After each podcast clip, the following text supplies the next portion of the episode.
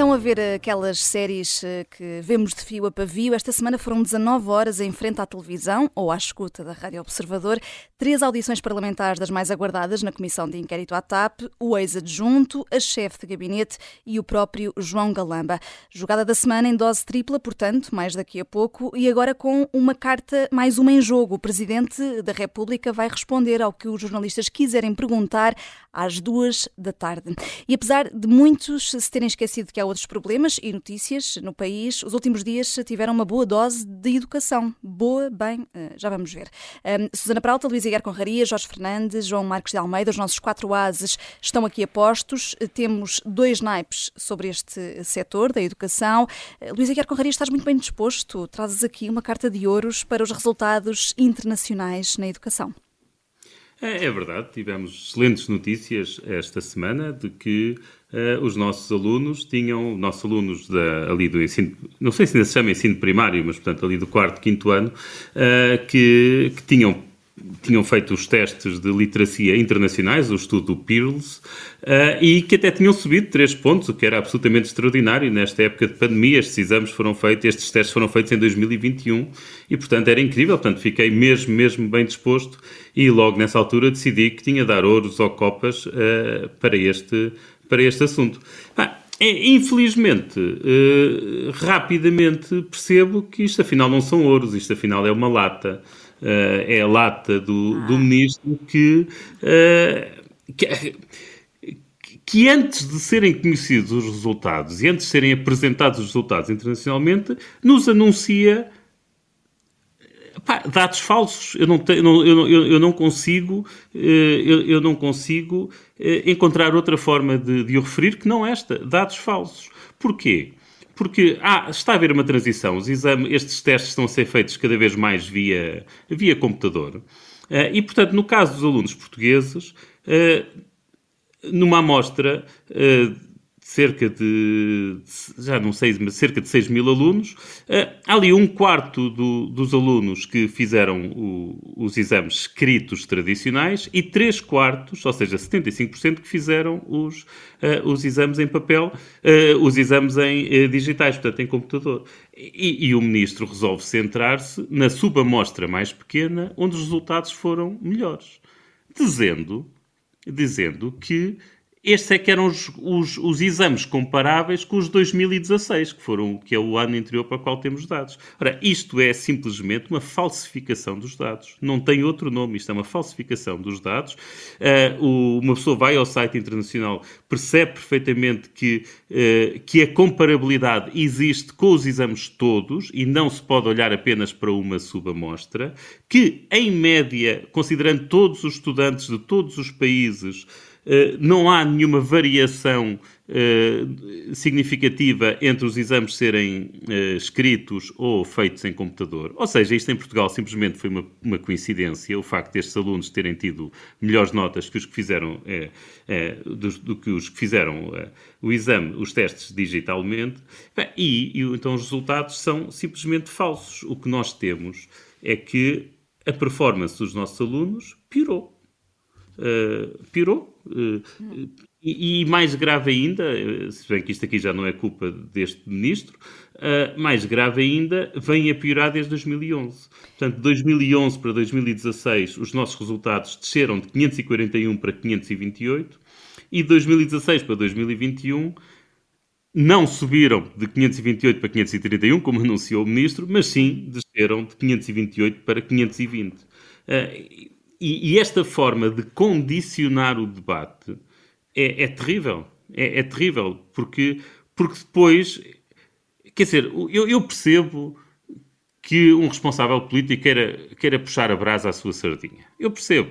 Pá, mas anuncio, anuncio os resultados oficiais pá, e depois um assessor, um chefe de gabinete, seja lá quem for, um aparachique, que escreva um artigo no jornal a dizer: Olha, aqui esta subamostra para a qual os nossos resultados até melhoraram. Pá, isso eu até percebo. Agora, pôr isto antes do anúncio dos resultados é porque uma pessoa, quando lê, o, se formos ler os relatórios, o, o, relatório não faz qualquer menção a esta história de, eh, da média ter sido um bocadinho mais alta é, para quem fez em papel. E, e, já agora, só mais uma nota, antes de passar para, para, outra, para outro naipe. Isto é absolutamente desnecessário. É absolutamente desnecessário. Quer dizer, Portugal desceu 8 pontos, de 528 para 520. Eu fiz o download dos dados e pude ver que esta descida, portanto, a descida foi comum a vários países e fui calcular a média da, da descida da performance nos vários países. Pá, e sabem qual foi a média? A média, 8, a média da descida foi de 8,3. Ou seja, Portugal desceu, a sua performance eh, reduziu-se e aqui, e como reduziu para todos, é perfeitamente presumível, eh, é perfeitamente razoável que digamos foi por causa da, das escolas encerradas no tempo de Covid, desceu exatamente o mesmo que a média dos outros países todos, ou seja, não há aqui nada de extraordinário. É, é preciso olhar para os relatórios todos e não para os resumos. Ah, não há nada de extraordinário. A única, coisa, a única, coisa, que o Ministro está com isto a evitar é que as pessoas perguntem a seguir então o que é que está a ser feito para, ser, para recuperar. Hum. É isto que ele evita e é isto que ele não podia evitar. Hum. Porque isto é que é o importante, que é saber o que é que se vai ser feito para se recuperar. E o que também vai de mal a pior é uh, o Ministério da Educação, Susana Pralta, uh, no que tu consideras ser uma barraca monumental, uh, os coordenadores de agrupamentos de exames colocaram os lugares à disposição e, portanto, sai aqui uma carta de paus. Exatamente, portanto, o, o, Ministério quis implementar as provas digitais, as provas da frição em formato digital, que obviamente têm várias vantagens, desde logo na, na facilidade de correção, não é? Portanto, Obviamente, e obviamente que poupar recursos a um Ministério que está no, o Ministério, designadamente na, nos professores desse, que trabalham para esse Ministério, que nós sabemos que não há que cheguem, uh, é bom, atenção, portanto, é, as provas digitais têm, têm, têm os seus. Uh, tem as suas vantagens, como não podia deixar de ser. Agora, temos de fazer isto com, com cabeça, não é? E o que é que acontece? Em primeiro lugar, já agora, um, as provas digitais, além dessas vantagens, têm também custos. E há investigação publicada que mostra que as provas digitais levam os alunos, as provas da frição digitais, estamos a falar, obviamente, de jovens, de alunos jovens, um, de alunos dentro do ensino obrigatório. Nos Estados Unidos há, há, a investigação sobre isso que mostra que as provas digitais levam a uma diminuição do desempenho dos alunos. E isto é feito com bastante cuidado estatístico. Portanto, eu aqui estou a falar de um paper publicado em 2019 que olha para, para provas que no estado do Massachusetts e durante dois anos foram aplicadas as mesmas provas hum. em formato digital e em formato normal, de, de papel e caneta, um, e, e, e, depois, enfim, de uma, distribuindo de maneira aleatória aos alunos a umas e as outras. Portanto, são coisas bastante bem feitas e, e, os, e os autores são categóricos a dizer que eles não conseguem encontrar mais nada no desenho desta experiência que possa levar a esta diferença estatisticamente significativa no desempenho dos alunos entre as provas digitais e as provas de papel e caneta, a não ser o formato. Portanto, as provas digitais são uma barreira uh, para estes alunos. Em primeiro lugar, depois eu devo dizer que em Portugal foi implementado em 2022 um piloto de provas uh, uh, em formato digital.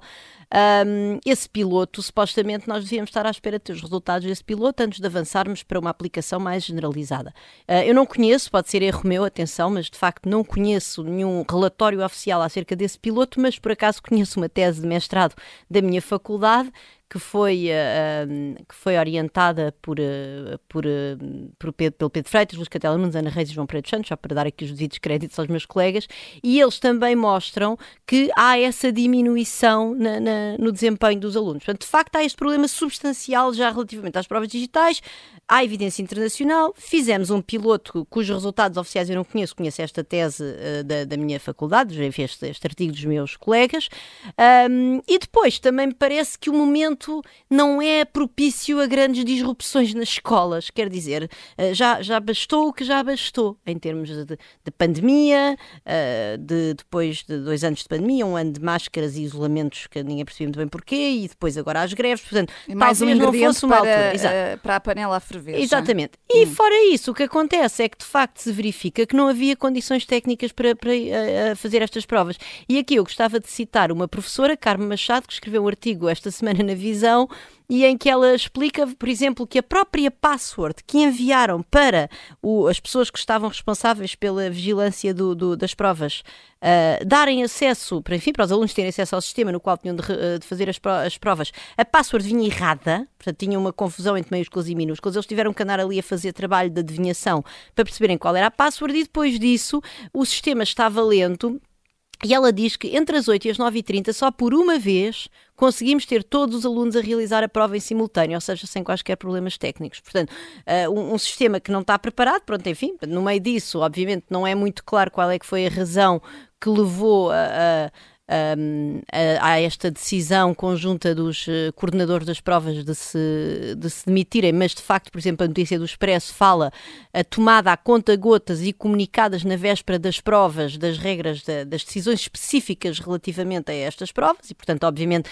não deixa de ser, enfim, para mim parece mais ou menos evidente que é relacionado com este caos e, de facto, eh, eu não sei muito bem porque é que, porque é que o Ministério da Educação não, não está com falta de recursos não planearam a tempo, provavelmente não foi só culpa deste Ministério, não sei, mas quer dizer, parar para pensar, gerir bem as coisas e, sobretudo, dar um quadro de, de tranquilidade a estes jovens, porque repara, tu fazeres uma prova que te dá este nível de stress, tu estás ali a tentar submeter a tua resposta, aquilo não funciona e não sei o quê, também gera ansiedade para exames futuros. Nós não queremos que estes jovens tenham uma associação negativa com momentos de avaliação. Isto é tudo uma atrapalhada sem nome e, de facto, já estava na altura de nós levarmos a sério o futuro e o futuro Portugal são os nossos jovens que estão neste momento a ser escolarizados. Uh, daí esta carta de paus da, da Susana Peralta, numa altura em que o braço de ferro entre o Ministério da Educação e os professores continua e, portanto, aqui uh, mais uma, uma acha para a fogueira no que toca a estas provas de aflição que têm motivado muitas queixas. Uh, temos ainda uma carta de paus nesta primeira parte. Jorge Fernandes, aliás, não é paus, é espadas. aliás, e reservaste essas espadas logo no início desta semana no nosso grupo de WhatsApp. Quiseste logo reservar esse, esse naipe mais eh, mais cortante para Lula da Silva eh, por nomear o advogado dele durante os processos judiciais de que foi alvo para eh, juiz do Supremo Tribunal Federal no Brasil. É verdade, Lula da Silva, durante as eleições para brasileiras, foi apresentado como o grande defensor da democracia liberal, da separação dos poderes e da independência do poder judicial. Eu não quero dizer, claro, que Lula da Silva não é melhor que Bolsonaro, porque é, obviamente. Uh, quanto, mais, quanto mais não seja, tem um estilo muito mais urbano do que Bolsonaro. Porque é que é óbvio, Jorge? O que é que é óbvio? O que é que é óbvio? Pá, ó, ó, João, ó, João, podemos, podemos fazer um. Não, não podemos, podemos fazer um fora do baralho inteiro sobre isso, mas. Podemos, podemos, perfeitamente. Quer dizer, o Lula é amigo do Putin, é amigo do, do, não, do não, mas em termos chinês. Quer dizer, não, eh, as suas amizades internacionais são muito poucas. O PT ah, tentou comprar a democracia. Oh, oh, oh, Susana, mas o nível de buçalidade de um tipo como não, Bolsonaro. Era isso que eu ia dizer. Desculpa, vai, Jorge, calma, fala calma, Deixa, deixa, é uma coisa. Não, era isso que eu ia dizer. é outra. Exatamente. Não, não. Há atos, há atos objetivos de Bolsonaro que são conhecidos neste momento todos. Há aquela invasão Uh, Às foi, instituições. Pá, uh, temos de fechar os olhos com muita força para, para fingirmos é que, que não percebemos que, que, aquilo tem, que aquilo tem o dedo de Bolsonaro e que teve o seu apoio. Quer dizer, e perante estes dados todos, falares de alguém que, apesar de tudo, sempre respeitou as eleições, perdeu não sei quantas eleições consecutivas, sem nunca pôr em causa a sua legalidade, sem nunca lançar boatos sobre a sua fidedignidade, mas, que quando, foi, quando lhe foi dada a ordem de prisão, foi entregar-se à prisão. É pá, desculpa pois, lá. É uma pessoa que tem respeito pelas instituições de. É pá, tens estás, a ser, estás a ser alvo de trunfos, João Marcos Almeida, mas vamos dar a palavra ao Jorge, mas, é, sim, sim, sim. Bom, o que eu queria dizer é que, bem, o Supremo Tribunal Federal, que é o, o, tribunal mais importante do Brasil, que julgou, inclusive, algumas matérias do mensalão e do Lava Jato, tem uma vaga para preencher. E Lula acabou de anunciar que pretende nomear Cristiano Zanin, que, foi, que é o seu advogado pessoal há muitos anos, e que o defendeu em muitos processos nos quais esteve envolvido, uh, para o lugar. Uh, apesar da nomeação ainda não estar confirmada pelo Congresso, porque o Congresso tem ainda uma palavra a dizer, tipo, nunca na história democrática do Brasil o Congresso impediu. Uh, Uh, impediu a nomeação de alguém nomeado pelo presidente. Lula está a ser forte, muito, está a ser alvo de muitíssimas pressões, inclusive é por gente dentro do PT que ainda mantém alguma sanidade, digamos assim. E eu acho que infelizmente começa a ficar absolutamente claro que Lula não é nem nunca foi um forte querendo da democracia liberal. Portanto, isto até entra na discussão que, que estávamos aqui a ter há pouco. É verdade que Bolsonaro é horrível, eh, é verdade que, quer dizer, nós tivemos esta discussão várias vezes aqui, quer dizer, não vale a pena perder, voltarmos muito mais a tempo. Lula, de resto, tem dado provas nas declarações acerca da Ucrânia que tem, que, tem, hum, que, tem, que tem sido, que não tem propriamente um amor à democracia liberal tal como nós a concebemos. E este, toda esta história cheira, cheira a que ele quer nomear o seu advogado para, não só para uma troca de favores, para colocar alguém que o defenda caso algum dia Lula tenha que enfrentar alguma dificuldade no, no Supremo Tribunal Federal, porque ah, isto, isto, é público no Brasil, houve imensas pessoas que Lula nomeou da primeira vez que esteve como presidente e que depois, no momento da verdade, não o defenderam e ele já mostrou em privado que ficou muito insatisfeito com, com a falta de defesa dessas pessoas. E agora quer colocar um aliado num sítio-chave, e isto, não, desculpem, isto está muito mais próximo de um comportamento comportamento de Orbán ou, de, ou, dos líderes polacos do que propriamente dos Não é próximo, Jorge, liberal. é um comportamento isto é, isto é um de Orbán, não é próximo, Orbán. Jorge. Diz as Portanto, coisas como elas são. Não, Exatamente, dizer, é um comportamento no, Orbán. apesar do Lula ser o líder espiritual de uma Ainda não mudou esquerda, a Constituição. Ainda não mudou a Constituição, Susana, mas desculpa. Mas isto é um movimento não, claro, claro, de Orbán, mas, oh, como Susana, Orbán faria. Susana, Portanto, Dizermos que, que, há um tipo de comportamento semelhante não significa que se tenham que fazer exatamente não, todos razão, os mesmos razão. atos. Aliás, aliás deixa-me só dizer uma coisa. Mudar a Constituição no Brasil é diferente de mudar a Constituição na Hungria. Deixa-me só dizer uma coisa. Não...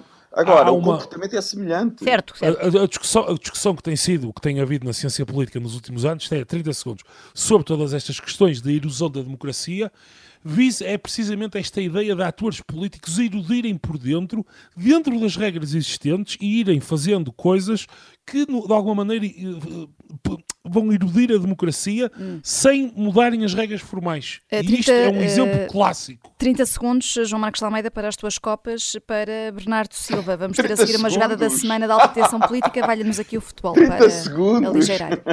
Um minutinho, vá lá. Bom. Uh, eu, eu, trago, eu não me preocupo tanto com a educação, nem com o mundo, nem com o Brasil, e trago uma coisa muito mais lúdica e muito mais simples, que é Bernardo Silva. E eu acho que eu quis trazer Bernardo Silva por três razões. A primeira, óbvia, porque Bernardo Silva, para quem não sabe, dos nossos ouvintes, é um grande jogador de futebol português que joga no Manchester City. Fez um jogo extraordinário na quarta-feira, na meia-final da Liga dos Campeões, em que o Manchester City ganhou 4-0 ao Real Madrid e, portanto, apurou-se para a final.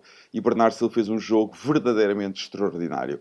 Para quem gosta de futebol e, e, e, gosta de ver bons jogos de futebol e bons jogadores de futebol, vejam jogar Bernardo Silva, que Bernardo Silva é, é, é o paradigma do jogador inteligente, é uma lição de como jogar bem futebol. Ele não joga a bola, ele sabe jogar futebol. Mas as outras razões também têm a ver com outras duas coisas. Como sabem muitos ouvintes, eu já falei disso, eu sou adepto do Futebol Clube do Porto, mas acho que a clubite em Portugal é demasiado exagerada e o facto de ser adepto do Porto não, não proíbe de apreciar bastante os grandes jogadores de futebol, sejam eles feitos no Benfica ou no Sporting. Aliás, Bernardo Silva foi feito no Benfica e é neste momento o meu jogador português favorito e acho que é o meu jogador português de sempre. E depois outra razão, eu acho que em Portugal toda a gente fala de futebol, estão sempre a falar de árbitros. Os árbitros para aqui, os árbitros para ali, uh, o que é uma coisa verdadeiramente uh, negativa e ninguém fala do que é bonito do futebol e o que é verdadeiramente o futebol, que são os jogadores de futebol. Os jogadores de futebol é que fazem o futebol. E ver um jogador de futebol fazer um jogo como eu vi na quarta-feira, Bernardo Silva contra o Real Madrid, é verdadeiramente um hino ao, ao, ao bom futebol e queria dar copas ao Bernardo Silva, que ele merece que é um, é um grande jogador, é um jogador inteligentíssimo e, além disso, é um jogador humilde. Hum. Uh, não, não se comporta como uma vedeta, o que também é, é, um exemplo para todos aqueles que gostam de futebol, sobretudo para os mais novos. Uh, Vejam em Bernardo Silva um exemplo se quiserem ser jogadores de futebol. Uh, temos umas copas e vêm aí prometidas espadas na segunda parte. Até já.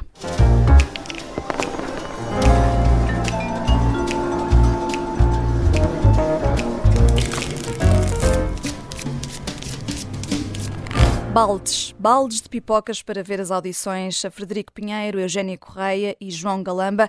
Não são propriamente os três da vida airada, eh, são mais isto aqui. Why would I make them so uncomfortable? It probably has to do with your reputation. I have a reputation? Uh, X-Files, Ficheiros Secretos, é a série que esta semana de audições te faz lembrar, Susana Peralta? Um, bom, sim, mas eu, como estava a dizer no nosso famoso grupo do WhatsApp, eu não sou assim muito versada em séries, sou, portanto isto remete-me àquilo que eu sou, que no fundo é uma rapariga dos anos 90. Mas uh, eu, sim, eu, eu pensei bastante naquela frase, não é? The truth is out there. Se a verdade está aí alguns, nós é que não sabemos onde é que ela está e por isso pensei bastante nos X-Files, porque de facto eu acho que nós estamos embrulhados numa sequência de, de de detalhes, quem é que telefonou, a que horas, os minutos precisos da chamada, quem é que chamou o CIS, afinal o Primeiro-Ministro sabia ou não sabia, os documentos da TAP, afinal o Ministro Galamba leu-os, não os leu, e onde é que eles estavam? Estavam no, no arquivo da, da Eugénia Correia ou estavam só no computador? do, do Frederico Pinheiro, para além de todas as outras, eh, toda a outra parte, não é? Quem é que chamou a polícia? Quantas chamadas é que houve para a polícia? Eh, enfim, são, são de facto é de facto digno de uma, de uma história de, de, Fox Mulder, até porque se houvesse aqui um dedinho, quer dizer, já esta história já tem agentes secretos e não sei o quê, portanto, repara, se houvesse assim um dedinho do além, um, hum. e até ajudava a explicar, por exemplo, o encerramento das portas, já agora. Essas portas que ninguém mandou encerrar, mas que estavam todas fechadas, as da garagem, as do resto do chão e tal. E o ministro podia... não quis saber quem é que encerrou, o ministro não se mesmo posteriormente. Não, não se preocupou com isso, nem a própria hum. chefe de gabinete. E, portanto, isso podia explicar, não é? Pode, pode haver, podem ter sido os mesmos extraterrestres que raptaram a irmã do Fox Mulder. Não sei, fica esta hipótese de trabalho. Fica a uhum. sugestão para os senhores deputados e senhoras deputadas para, para a continuação da comissão de inquérito. Sim. Mas eu queria dizer que há duas coisas que nós sabemos, não é? Portanto, há muitas verdades que estão out there e que nós havemos descobrir ou não, mas há duas que sabemos. E as duas que sabemos são a seguinte. A TAP foi gerida de uma maneira perfeitamente irresponsável, perfeitamente uh, informal, sem processos. Quer dizer, mesmo aquela história da.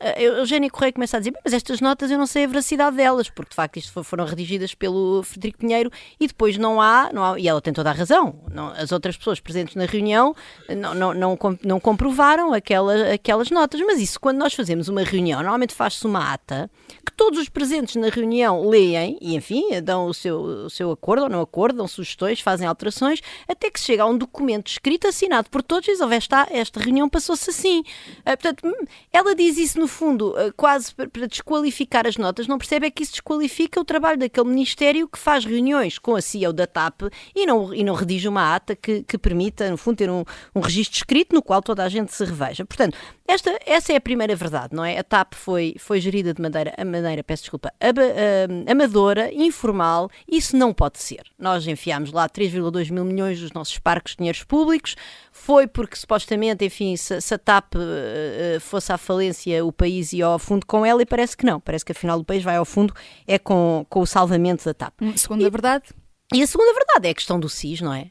Parece evidente que houve um envolvimento do SIS que foi uh, ilegal, uh, que ainda por cima as várias versões não concordam, mesmo que se eles quisessem defender a legalidade daquilo, pelo menos que co concordassem todos numa história para contar. Mas nem isso, quer dizer, ou arroba ou não arroba, afinal o Primeiro-Ministro não sabia, mas afinal houve uma chamada para o Primeiro-Ministro, foi a chefe de gabinete, não fez. Quer dizer, uh, e de facto estas duas verdades são, são em si. Não podemos parar a comissão de inquérito, porque estas duas verdades em si já chegam para colocar em causa a legitimidade deste Ministro e provavelmente deste Governo. Uh, já vamos a mais pormenores destas três audições, mas antes uma informação que surgiu só há pouco. O Presidente da República tinha agenda oficial só às duas e meia da tarde, é a reunião do Conselho Superior de Defesa Nacional, mas eh, chamou os jornalistas eh, para responder ao que quiserem perguntar meia hora antes, às duas da tarde.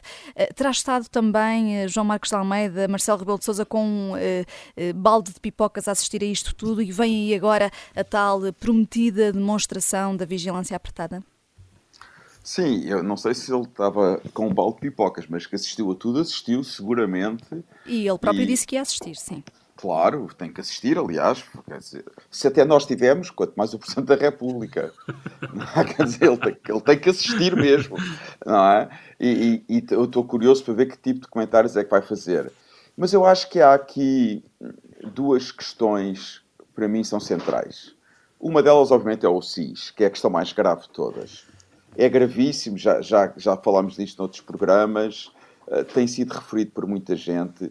É gravíssimo uh, que se use o SIS uh, para, com um cidadão para uma questão de confronto político ou de divergências dentro de um gabinete político. O SIS não pode ser utilizado para essas circunstâncias. Mas, mas o que é interessante é que, como, como disse a Susana, nós não ficamos nada esclarecidos sobre quem é que teve a iniciativa de utilizar o SIS. Quer dizer, a história da utilização do SIS, do recurso ao SIS, está por contar. Essa história não, não existe, nós não sabemos essa história. E, e o próprio ministro João dito, Galamba tem agora uma nova versão sobre isso. To, mas é... tudo, tudo o que foi dito ontem não esclareceu. E aqui a minha questão, eu levanto a seguinte questão. Será que foi António Costa, o Primeiro-Ministro, que disse para usarem o SIS? Porque as divergências são de tal maneira, eu acho que estão a tentar proteger alguma coisa. Estão a tentar proteger alguém. E esse alguém só pode ser o Primeiro-Ministro. Eu não, eu não me espantava que tivesse sido o Primeiro-Ministro que disse para chamarem o SIS. Até porque há outra questão que para mim é absolutamente enigmática, que eu não consigo entender. Como é que António Costa liga ao seu futuro político a João Galamba? Foi o que ele fez quando recusou demiti-lo. O que, é, o que é que João Galamba sabe? O que é que João Galamba pode fazer se fosse demitido por António Costa? Porque é muito estranho. Eu não consigo entender como é que António Costa liga ao seu futuro político a João Galamba. Quer dizer, aquela audição de João Galamba de ontem foi de uma pobreza. A incompetência no ministério dele é uma coisa verdadeiramente extraordinária, como, como disse há pouco a Susana. Portanto, tudo isto para mim não faz sentido. E há outra coisa que não faz sentido, que é, que é, que é também o segundo ponto que eu queria sublinhar. O bullying que estão a fazer sobre o Federico Pinheiro Quer dizer, eu, eu não quero também tratar Frederico Pinheiro como um inocente. Ele não é inocente. Ele trabalhou com, com este governo porque quis, foi, reviu-se seguramente, revia-se muita coisa que o governo fazia. Agora, o bullying que estão a fazer sobre ele é inaceitável. E, sobretudo, vale a pena recordar, é inaceitável o que o Primeiro-Ministro disse em público, em São Bento, sobre um membro de um gabinete, sobre um adjunto do gabinete. Mas não só é inaceitável, porque é um exemplo de um bullying político que eu nunca vi em Portugal, um primeiro-ministro contra um adjunto, como também é estranhíssimo. É estranho. Por que razão? Normalmente o primeiro-ministro não ataca adjuntos de gabinetes de outros ministros. Portanto, esta história está toda muito mal contada. A hum. impressão que eu tenho é que tudo começou com uma mentira inicial e agora vão de mentira em mentira para ter que esconder a mentira inicial. Portanto, é uma história que vai acabar muito mal. E uma história tão mal contada que, que leva. Vai acabar muito mal. E João Galamba disse uma coisa muito interessante ontem, hum. ontem na, na, na, audição. Ele disse qualquer coisa do género. A verdade dá muito trabalho a contar ou dá muito trabalho a ser explicada. Quer dizer que é uma coisa verdadeiramente extraordinária. Onde é que a verdade dá, dá, dá, dá, trabalho a ser explicada? A verdade é o mais simples de tudo. É dizer a verdade. O que dá trabalho é mentir. Isso é que dá muito trabalho. E a impressão que eu tenho da audição dele e da, da chefe de gabinete é que eles prepararam uma versão e querem se manter fiéis àquela versão. Hum. Não estão a responder de um modo autêntico, genuíno, automático às perguntas que são feitas. Reconstruir a verdade dá trabalho, é a frase Exatamente. de João Galamba de ontem. Não, o que dá trabalho é criar uma versão assente em mentiras. Isso é que dá muito trabalho. Hum. Uh, uh, há pouco uh, o PSD pediu e disse que transmitiu, Luís Montenegro diz que transmitiu ao Primeiro-Ministro a demissão da Secretária-Geral do, do CIRP, do Conselho de Fiscalização das Secretas, estamos a falar de Graça Mira Gomes, além de insistir também Jorge Fernandes na demissão de, de João Galamba. temos tido aqui agora é, várias consequências de, das audições de, de, ontem. A ver, vamos no que dá. Hum. Sim, eu, eu acho que a declaração de Montenegro tem um detalhe que não sei se, quer dizer, não sei até que ponto é que está a passar despercebido, mas acho que há um detalhe importante que é Montenegro afirmou que ontem de manhã falou com, com António Costa e que lhe disse, bem, que faça toda esta situação, que no fundo deveria haver a, a demissão da secretária-geral do CIRP, Graça Mira Gomes, e que António Costa terá liminarmente recusado. Portanto, e Montenegro tira daí uma conclusão que eu acho que é uma questão óbvia, que é, das duas uma, ou o, o CIRP fez tudo como devia ter feito e seguindo ordens superiores, e aí Graça Mira Gomes terá uh, as condições para continuar, mas tem de vir a público, no fundo, explicar que, que, quem lhe deu as instruções e que instruções foram dadas, ou então, de facto, Graça Mira Gomes uh, agiu e, e, todos os serviços que estão sob a sua tutela agiram de forma, digamos, em roda livre, e aí então terá mesmo que se demitir. Portanto, a partir do momento que António Costa segura a secretária-geral do CIRP, isto é assumir que ela fez tudo certo e que uh, uh, fez tudo certo em cumprimento de ordens. E, portanto, sendo assim, ela tem que vir a público dar explicações. Ou à Comissão Parlamentar de Inquérito, enfim, hum. noutro fórum Mas estás qualquer. à espera de algum outro bode expiatório? Bem, eu não sei se é um bote expiatório, quer dizer, eu, eu vamos ver, eu acho que uh, João Galamba, oh, vamos ver, oh, olhando para tudo aquilo, há várias coisas, na minha opinião, que devem, que devem, que devem ser, que devem ser, enfim, enfatizadas. Em primeiro lugar, é o estilo tanto Galamba como a sua chefe de gabinete voltaram-nos a trazer de volta, voltaram-nos a trazer o estilo entre o blasé e o arrogante de José Sócrates, tudo aquilo, a maneira como eles se dirigem, eles parece que estão acima de, de, de, de escrutínio, quase, quase, estão quase enfadados por estar ali. Depois, aquilo que o João já disse e a Susana também, a maneira, a maneira como aquele gabinete, é, independentemente daquilo que aconteceu, independentemente, digamos, da, do CIS, etc., João Galamba tem que, ser, eh, tem que ser imediatamente demitido por incompetência. Incompetência pura porque a maneira como aquele gabinete é gerido, eh, quer dizer, eh, mensagens do WhatsApp, aparentemente João Galamba saberia há semanas que havia um assessor que iria para lá tirar fotocópias, não se sabe muito bem de quê, mas ele não agia. Quer dizer, o ministro sabia de, uma, de, um potencial espião, ou enfim, seja, o que, seja lá o que isso for. E, mas ele deixava aquilo andar, até, porque, até que houve um dia que aconteceu outra coisa qualquer em que ele decidiu agir. Portanto, João Galama não tem as mínimas condições para permanecer enquanto ministro. Independentemente de tudo isto, porque isto mostrou à sociedade que o gabinete dele é, quer dizer, é gerido é de forma à roda livre. E ele politicamente é o responsável por tudo o que acontece no gabinete. Não, não é e ontem recusou responder a essa pergunta do PSD. Eh, Paulo Rios de Oliveira é perguntou-lhe é claramente o, o ministro... quem era o responsável político e ele não quis é responder. É evidente que é ele, mas não é, quer dizer, mas isto não é ele em particular. Qualquer ministro de qualquer governo é o responsável político de tudo o que se passa no gabinete. Não é chefe de gabinete, nem é o assessor. Portanto, o, o responsável é ele. E, quer dizer, olhando, ouvindo com muita atenção o que Galamba disse, e enfim, aquilo foi, a dada altura tudo era demasiada informação, e eu acho que há um papel que, que, os jornalistas teriam aqui a fazer, que era ouvir e escrever com muito detalhe tudo aquilo que foi dito pelos três depoentes até agora, porque eu acho que há imensas contradições, quer dizer, interna, não só entre as duas versões de Frederico e de Galamba e a, a chefe de, de, gabinete, mas, quer dizer, o próprio Galamba chefe de gabinete, a dada altura, disseram imensas coisas que não pareciam fazer sentido e contradiziam-se, e, pois, quer dizer, a dada altura, o, é, há coisas absolutamente inverosímeis. A ideia de que Galamba estava no Ministério e a chefe de gabinete chamou o CIRP, ativou o CIRP e Galamba ficou às escuras completamente durante uma hora e tal, apesar de já ter sido avisado por José Luís Carneiro que tinha que ser ativado o CIRP. Mas quer dizer, e a chefe de gabinete ativa o CIRP e não o vai informar e ele fica só às 11 da noite é que sabe isto. Quer dizer, há tanta coisa por esclarecer que eu, que eu muito sinceramente, eu, eu não sei muito bem uh, que, o, que, o, que, o, que, o que, como é que saímos disto e, e acho que António Costa tem a obrigação por política. Se Galamba é o responsável político do Ministério, António Costa é o responsável político do governo todo, inclusive é do que se passa hum. com Galamba e com o seu Ministério. Ah, e por falar em António Costa, a Iniciativa Liberal esta manhã já veio pedir que o Primeiro-Ministro eh, vá presencialmente à Comissão de Inquérito eh, à TAP. Luís Aguiar Conraria, é quem está em causa agora, António Costa? E já agora acreditas é. que, que ele possa sair? É, é, eu, eu, acho que, que, sim, que é ele que está em causa. Quando nós estamos a falar do SIS, e aqui o que de mais grave se, se passa aqui, o que tem mesmo de ser esclarecido e não pode ficar por esclarecer é a questão do SIS e da atuação do SIS, acho que realmente o que está em causa é Costa. Pelo menos devia ser, porque realmente isto começa a ser, começa a ser esquisito. Uma pessoa até hoje nunca tinha ouvido falar em chefes de gabinetes. Uh, pela simples razão de que qualquer palermice que um chefe de gabinete fizesse, a responsabilidade política era do ministro ou do secretário de Estado uh, da, da, pasta.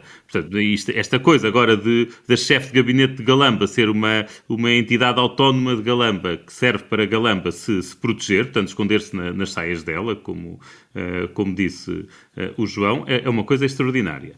Uh, e, e, de facto, nós percebemos que uma pessoa percebe perfeitamente nos vários depoimentos que há, que há, que há histórias mal contadas, percebe perfeitamente que, que há omissões que são feitas para proteger alguém, como por exemplo a história de não dizerem quem é que chamou, quem é que mandou fechar a porta. É óbvio que sabem quem é que, quem é que mandou fechar a porta, não querem dizer porque neste momento, porque quando se fala em sequestro, não querem estar a denunciar a pessoa que potencialmente terá mandado cometer um crime, não é? Portanto, uma pessoa percebe, eu percebo isso e, portanto, até nem levo muito a mal que não digam quem é que mandou fechar a porta. Realmente até, até seria, seria mandar mais uma vez uma secretária uh, é dizer que a culpa era da secretária. Portanto, há, há certas mentiras que, que se percebem ou, ou omissões, melhor dizendo, que se percebem. Agora, quando falamos do, do SIS, quer dizer, é tudo, toda a história é verdadeiramente inverosímil, como, como estava aqui o Jorge a dizer, quer dizer, a, a ideia de que a chefe de gabinete contactou o SIS sem dizer a galamba é, é, é, absurdo, é absurdo, mesmo admitindo que isso fosse verdade, era absurdo que tivesse uma hora e tal com ele no, no Ministério sem dizer, é absurdo que Galamba contacte o MAI, o, portanto, o Ministro, o Ministro da Administração Interna, o Secretário de Estado Adjunto do Primeiro-Ministro, a Ministra da Justiça, depois já nem sei quantas pessoas eram, naqueles eram cinco ou seis pessoas, e que não, e que não tenha contactado António Costa. Uh, quer dizer, é tudo tão inverosímil que obviamente estão a, a querer proteger alguém. Uh, e aqui o alguém que, que mereça tantas mentiras, diria eu que esse alguém é António Costa. E acho que António Costa está atravessado nisto uh, e acho que se calhar mais do que dizer que, António, que o futuro de António Costa está agarrado ao, ao, de Galamba, eu diria mais que, que António Costa está, está agarrado à, aqui à questão do SIS. Uh, independentemente do Galamba, quer dizer, se calhar foi mesmo António Costa que, que mandou, uh, que, mandou, que mandou ativar o SIS, mas mesmo que não tenha sido, a responsabilidade política do SIS é dele. E, e, aquelas versões, aquelas historietas que nós estamos a ouvir do SIS, de, de, vir logo um comunicado a dizer que, que não foram feitas nenhumas ameaças, mas que, como é que sabem? Por acaso tinham um agente sob escuta? É que sim, sob escuta mostrem as gravações, a gente fica já a saber se houve ameaças ou não. Uh, quer dizer, esta ideia de que, uh, de que o SIS vai buscar um computador à casa de alguém às 11 da noite e que. E pronto, e isto é tudo normal. É, isto é tudo tão, tão, tão, tão esquisito que sim, acho que é o António Costa que está em causa e acho que é António Costa que tem de prestar esclarecimentos. Hum. Absolutamente. E há, e há, aqui outro ponto que me para, é que parece cada vez mais claro que se Galamba tiver que se demitir, é muito difícil o governo continuar em funções.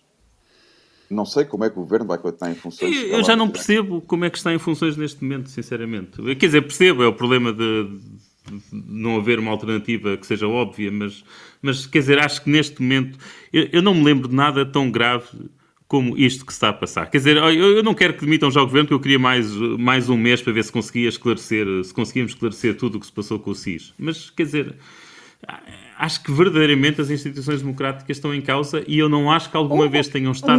nós falávamos, nós falávamos, oh, eu sou do tempo em que nós falávamos do Cavaco Silva, quando tinha maioria absoluta, que era acusado da ditadura da maioria. Lembram-se? Era o slogan da esquerda, na, na altura do, da maioria de Cavaco Silva, que era falar contra a ditadura da maioria. Quer dizer, pelo menos que eu saiba, ou que eu me lembre, pá, não havia destas Bom, coisas. Não, também, não, também não havia o grau de escrutínio que tens hoje em dia. Mas olha, deixa-me só dizer uma coisa: o Ministério Público já é está em cima desta história do SIS, portanto, nós não precisamos da, da Comissão Parlamentar de Inquérito para isso. Ou em todo o caso, é, é, espero eu que o Ministério Público tenha meios mais, eh, mais musculados para ir perceber a verdade do que, do que esta Comissão Parlamentar de Inquérito e esta cacofonia, na verdade, também já cria. Cria, e, cria, e cria demasiado. Eu acho que, pronto, eu não estou a criticar o trabalho dos deputados, que aliás têm feito um trabalho ótimo, e devo dizer, a Lacerda Salles também. também. Hum. Uh, mas é verdade, sim, até porque nós não, Salles bastante tem estado, tem estado impecável e mesmo, devo dizer, até na forma como fala com Ventura, comparando com outras pessoas com responsabilidade na, na Assembleia da República, tem estado uh, de facto sem mácula. E não são só baldes de pipocas, isto também precisa de baldes de café. Portanto, atenção, uh, chapô, Lacerda Salles. Não, eu, eu, queria dizer o seguinte: um, às vezes eu não estou a criticar e acho que a Comissão Parlamentar de Inquérito tem de fazer o seu trabalho, demora as horas que, que demorar, portanto, mas é este foco excessivo, às vezes, nos detalhes, liguei às 21h05, às 21h03 e não sei o quê, às vezes também distrai-nos um bocadinho do essencial. E eu espero que o Ministério Público consiga, eh, de facto, Eu fazer este inquérito isso, de maneira, de maneira indo mais ao, ao âmago. As- E o âmago é isto, é do SIS. É, isso é verdade. A história da pancada no gabinete, quem é que se Quem é que escondeu deu na casa banho, quem é que quem é se que- escondeu, tudo isso é irrelevante, quer dizer. Houve uma discussão, as coisas não correram muito bem, A mas isso Justiça, é irrelevante. a justiça é tem- vai quase fazer o, não é o trabalho que tem de fazer. Isso é Ainda, ainda há no ar cheira a pipocas e a café. Vêm aí seguramente mais temporadas desta série Ficheiros Secretos à Portuguesa. Para quem nos ouve na repetição do programa na rádio ou em podcast, estamos em direto neste momento, eh, ao meio-dia de sexta-feira, mas esta crise política sem fim, a cada hora tem tido cada vez mais desenvolvimentos. As audições na Comissão de Inquérito à TAP têm sido esclarecedoras. É a pergunta que lhe deixo, senhor ouvinte, eh, que nos ouve através do Spotify. Eu sou Vanessa Cruz, estaremos de regresso com os quatro ases na próxima semana.